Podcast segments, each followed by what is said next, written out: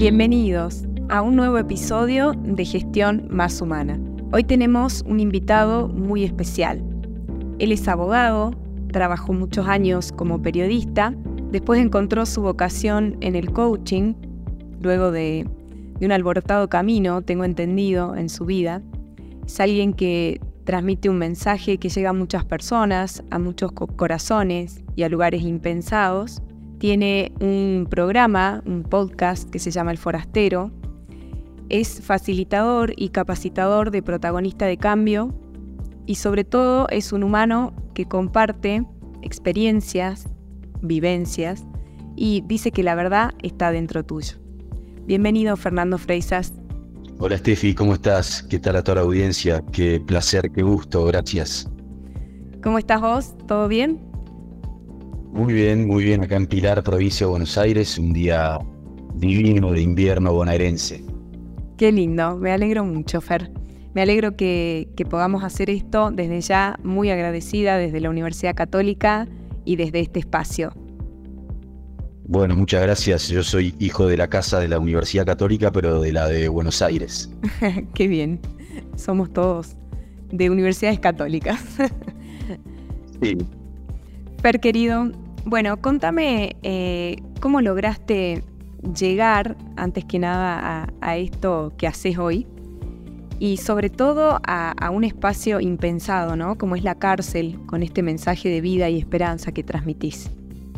Bueno, yo tengo 47 años, no sé si llegaste a decirlo en, en la presentación, me arranqué como abogado, yo sabía que no era ahí, pero bueno, este, me recibí de abogado con mucho esfuerzo. Después seguí mi pálpito, mi corazón cuando era joven y fui periodista muchos años, como bien dijiste vos. Y hace 11 años empecé a formarme como coach ontológico. Eh, ya era grande, ya tenía hijos, no era tan fácil dejar el periodismo. Pero bueno, me empecé a mover en este sentido de facilitar y dar talleres y llevar un mensaje de autoconocimiento a distintos lugares ahí empecé a trabajar con la Fundación Protagonista de Cambio, que es la fundación donde yo me formé. Y de a poco, moviéndome, para mí esto es una ley, ¿no? O sea, es una ley metafísica, la vida en movimiento, y de a poco, moviéndome y dándome cuenta que era lo que me gustaba, y escuchando a las personas con las que trabajaba, fue surgiendo un proyecto que es un proyecto social, en el que estamos trabajando hoy día y que crece mucho, y ese proyecto social nos fue llevando a lugares que eran impensados, como dijiste vos en un principio, y para mi, para mi carrera, aunque yo sabía que esto estaba en mí, pero no, no lo veía palpable o realizable, hasta que un día este, el director de la fundación me dijo, mirá cómo es la vida, ¿no? Soñé con que tenemos que ir a la cárcel a llevar esto. Y, y yo, que voy muy lanzado, le dije, bueno, vamos.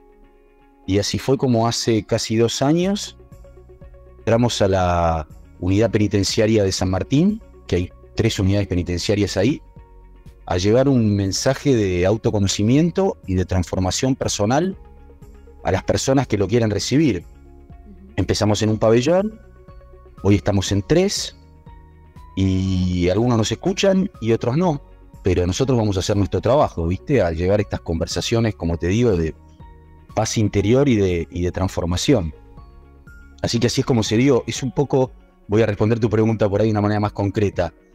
Es un poco moviéndose uno hacia donde quiere ir y también estar atento hacia lo que la vida te va indicando, ¿viste? Que para mí este es el juego o el baile de estar vivos, ¿no? Voy hacia allá y a ver qué es lo que la vida me devuelve. Y ahí se fue tejiendo esto que va creciendo todos los días. Exacto.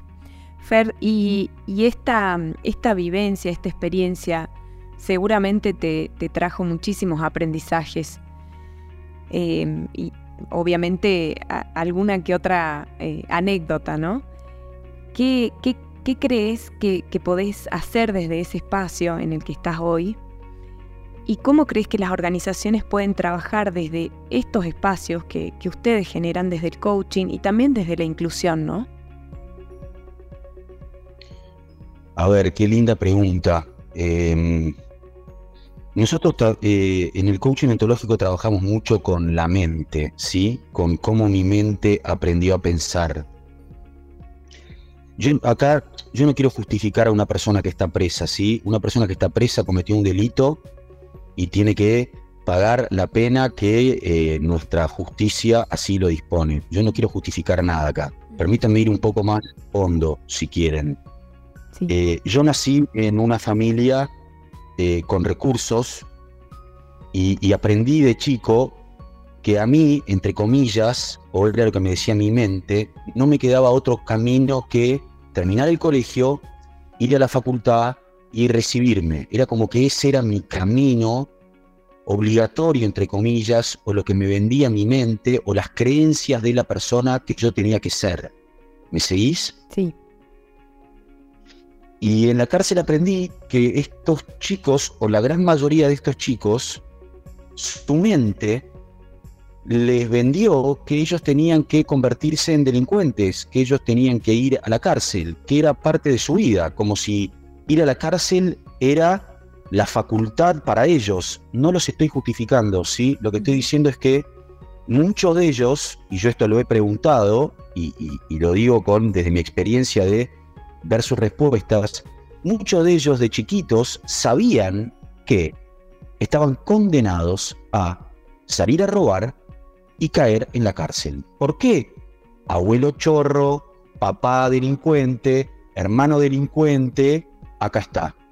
Y no solo eso, ¿eh? muchos de ellos también tienen la idea de que se iban a morir. ¿Por qué? Y porque el hermano se murió en un tiroteo, este se murió allá. Entonces es como que, para mí este fue el gran aprendizaje para tratar de, comprenderlos, ¿no? Claro, esta persona no, tenía muchas más opciones que esto. Así es como lo aprendió. Y vos dirás, bueno, pero qué tonto. Es que a veces la mente funciona de manera muy tonta. A veces la mente te lleva de manera automática a lugares y cuando vos llegás ahí decís, ¿quién me trajo hasta acá? Bueno, te trajo tu experiencia de vida, te trajo tu cultura, te trajo lo que aprendiste. Así que eso para mí fue como eh, reafirmar esto, ¿no? De cómo por ahí muchos estamos condenados a vivir una vida por lo que aprendimos. y después este, anécdotas tengo bastantes, me dicen el loco de la mente, este, me gritan cosas, Em, es como que es, es un lugar, es impredecible. Eh, ir a trabajar a la cárcel es impredecible. Nunca sabes lo que te va a pasar. Nos ha pasado de llegar y tener que encerrarnos en un lugar porque se había armado un motín. Me ha pasado de quedarme encerrado adentro de un pabellón porque el guardia que tenía que abrirnos no nos venía a abrir. Mira, esta es una linda anécdota. Yo estaba hablando de la ansiedad. De manejar la ansiedad, los tiempos de la ansiedad, ¿no? y nosotros salimos a las 12 menos 10, porque a las 2 que hay recuento, entonces los guardias van de pabellón en pabellón y por ahí no te dan bola. Y a mí se me hizo un poquito tarde, entonces a las 12 pedí que me saquen y no me venían a sacar. Y yo acababa de hablar de la ansiedad y no me venían a buscar. Y me empezó a agarrar ansiedad. Me empezó a agarrar ansiedad. Y venían los presos y me decían, ¿qué pasa? ¿Estás ansioso? Y yo, sí, estoy muy ansioso porque yo somos también que estaba acá. Entonces es eso, ¿viste? Yo hablo desde un lugar que también aprendo. Exacto. Eh, pasan cosas, pasan cosas este, muy fuertes y, también muy reveladoras, ¿viste? Date cuenta que esto también para mí fue muy contundente, porque en los talleres yo hablo mucho de la libertad interior de poder elegir, ¿no? Y, y llevar esa conversación a un lugar donde la gente está privada de su libertad exterior me causaba como mucha incomodidad y bueno, me he dado cuenta que ellos pueden este, elegir cómo vivir eso. Y con respecto a lo que vos decís de las organizaciones, yo esto lo aprendí. Nosotros también vamos a la matanza a, hablarle a chicos que están en recuperación de adicciones y, vamos también a barrios vulnerables donde hay personas que por ahí no pueden acceder a estas herramientas.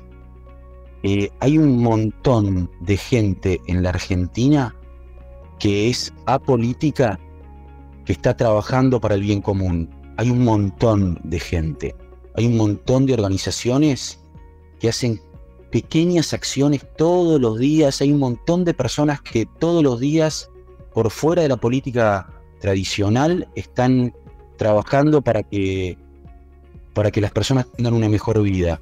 Y, las veo laburar, ¿eh? veo cómo invierten parte de su tiempo en esto. Eh, y es como, es como el llamado, ¿no? Porque, claro, a mí me queda mucho más cómodo decir, esto lo tiene que solucionar la política. Y a veces lo que necesita la sociedad o el bien común es que de nuestra manera, de nuestra forma y a nuestro tiempo, los que sientan el llamado se involucren. Algunos poniendo dinero, otros poniendo tiempo. Pero si queremos un país mejor o un mundo mejor, creo que de alguna manera tenemos que involucrarnos. Y este es lo que yo creo. ¿eh? Así es, así es, Fer. La verdad que es un trabajo em, bastante loable, ¿no? Porque estás haciendo un trabajo adentro de, esa, de ese lugar eh, impensado, como decíamos al principio, porque después se va a reflejar afuera. Son personas que en algún momento también se vuelven a insertar en la sociedad, en las organizaciones, y mm, con estas herramientas que ustedes brindan, seguramente puede ser un poco más fácil. No digo fácil, pero quizás este, allanarles un poco el camino. Así que la verdad que te felicito. Gracias. Ahí hay una creencia muy instalada en ellos de que al chorro o al que tiene un prontuario de cárcel nadie le da oportunidades. Y, y si vamos a lo fáctico y a los porcentajes, puede ser que eso sea así, porque hay que vencer un miedo grande, de por ahí contratar a alguien que tiene un antecedente así, pero también hay organizaciones que, que abren las puertas y, desafiarlos a ellos a que salgan a cambiar su vida, que salgan a trabajar, que salgan a perseverar, que salgan a buscar, em, es todo un trabajo, es todo un trabajo. De hecho, mira, con tu permiso, a mí esto me ha cambiado mucho la visión, porque yo ahora, por ejemplo, cuando paro en un semáforo y viene un chico a limpiarme el vidrio, o cuando estoy en, esperando un colectivo o en la estación de tren o, mismo en mi auto y hay alguien vendiendo medias o vendiendo alfajores, yo aprendí que esa persona está eligiendo eso a salir a chorear. De hecho, me ha pasado que una vez, hablando con un chico mientras me limpiaba el vidrio, le digo, ¿cómo estás? Y me dice, acá estoy peleando con mis demonios. Y le digo, ¿qué te dicen tus demonios? Anda, droga, anda, drogate y roba, me dicen mis demonios. Y mis angelitos me dicen, limpia vidrios y gánate la guita bien. Eh, eso es todo un cambio y ese cambio lo puede hacer solo la persona. Nosotros trabajamos para que la persona pueda elegir repetir su historia de vida o intentar cambiarse. Y eso va para chicos que están en la cárcel, para chicos que son adictos y también para chicos de mi edad que se formaron por ahí en una carrera y en realidad lo que quieren es hacer otra cosa y les da miedo correrse de ahí y bueno, conectar con la libertad interior de elegir tu vida, ¿viste? Exacto. Desafiándote. Esa es nuestra conversación. Exacto, porque cada vez también hay más historias, ¿no? De personas que no encuentran satisfacción dentro del sistema organizacional como está armado y bueno, deciden abrirse otro camino. Entonces, eh, ¿cómo también con, esto, con estas herramientas del coaching y, todo lo nuevo que se viene, generar esta adaptación en el sistema social a estas nuevas demandas también que tiene la gente, ¿no? De, calidad de vida laboral. Buscamos eso. Qué desafío, ¿no? Qué gran desafío para, para las organizaciones de poder este, generar este contexto de, de bienestar emocional, que tampoco depende 100% de las organizaciones, porque también depende mucho de la persona que elige eh, pasar 8, 9 o 10 horas de su vida trabajando en, una organización, en una empresa, ¿no? Y, comprender que no todo va a ser como yo quiero que sea. Pero si nos ponemos a pensar, eh, pasamos mucho tiempo de nuestro día, por lo tanto de nuestra vida, trabajando. Por lo tanto, mucho de nuestro bienestar mental y emocional tiene que ver con cómo yo la paso ahí. Y ahí hay mi trabajo doble. Por empezar, un trabajo mío de aceptar que este es mi trabajo, trabajo interior, digo, ¿no? Aceptar de que yo voy a trabajar acá, yo elijo trabajar acá, yo doy mi trabajo y me llevo mi retribución. Y también el trabajo de las organizaciones de estar atenta a los estados de ánimo de las personas y tratar de acompañarlas ahí, y acá voy de vuelta, es este baile, ¿no? Entre el dar y el recibir y el estar atentos. E, es, yo siento que esto que muchos llaman el, despertar de la conciencia está ocurriendo en, muchos lugares, está ocurriendo en, en, el ser papá, che, se puede ser de otra manera, en, en, los vínculos de pareja, che, esto se puede hacer de otra manera, y también en las grandes organizaciones, che, esto se puede transformar, esto puede, el vínculo laboral puede ser de otra manera, y esto requiere de dos partes, de la organización y de la persona que elige trabajar en la organización. Para mí ahí la gran herramienta es el diálogo, ¿no? Es la gran herramienta, la conversación. Exacto. Fer, Recursos Humanos tiene la gran responsabilidad de la gente en, las organizaciones. ¿Qué mensaje podrías dejarle a estos profesionales desde tu perspectiva? Em, que estén atentos, eh, eh, que tengan por ahí una mirada con todo respeto y con toda humildad, ¿eh? yo lo hago también, ¿no? Lo hago con mis compañeros de trabajo. Voy a hablar de, cómo yo hago mi, mi trabajo, ¿no? De estar atento, de tener una mirada por ahí más, más holística, más amplia, de no ver a un empleado, sino de tratar de ver a, a un ser humano, de tratar de entender los contextos, de practicar mucho la escucha, ¿no? De no escuchar desde mi lugar o de cómo deberían ser las cosas, sino tratar de escuchar al otro para, para entenderlo, de aprender a, negociar, este, o sea, conversando, para tratar de llegar a acuerdos. Yo creo que el, lo que tenemos que aprender es, yo soy un ser humano y vos sos un ser humano y vos aprendiste a ver el mundo de una manera y yo aprendí a ver el mundo de otra manera y vos tenés las cosas que querés y yo, y yo también tengo mis intereses y entonces ahí hay como un lugar en el medio que es nuestro mundo en común y ese mundo en común tiene que tomar una forma desde los acuerdos, porque si no, ¿cómo es? Se hace como yo digo o se hace como yo digo y, así entramos mucho en conflicto, ¿viste? Porque en realidad no estamos queriendo generar acuerdos, no estamos queriendo entendernos o conocernos, lo que queremos es que el otro obedezca o que el otro sea como yo quiero que sea y ahí los vínculos son muy desparejos. Hay vínculos de sometimiento y el sometido se siente muy mal porque tiene un estado de ánimo de enojo por ahí o de frustración. Entonces me parece que eso, ¿no? Eh, mi rol de... Yo estoy acá para entender, para comprender y para tratar de generar acuerdos, para tratar de negociar con el otro, para que nuestro mundo en común, que es un mundo emocional y que es un mundo lingüístico, conversacional, eh, fluya o sea, se pueda entretejer de la manera más delicada y consciente posible. Me parece que ese es nuestro, nuestro gran desafío. Bien. En definitiva, creo que tu mensaje obedece un poco al título de este programa, ¿no? Gestión más humana. Eh, se podría resumir en, eso. Fer.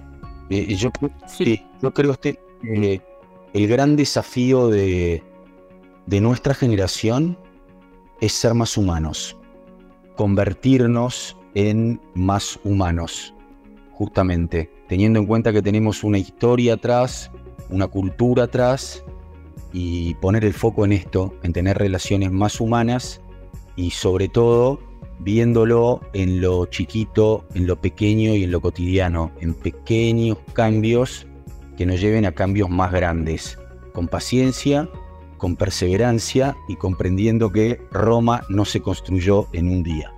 Así es. Fer, te agradezco de corazón por tu tiempo, por tu mensaje, que seguramente va a llegar a muchos oyentes. Y bueno, espero que, nos volvamos a encontrar en alguna oportunidad. Muchas gracias a ustedes. Me sentí muy bien conversando con vos, Steffi. Les mando un beso grande a todos. Gracias, Fer.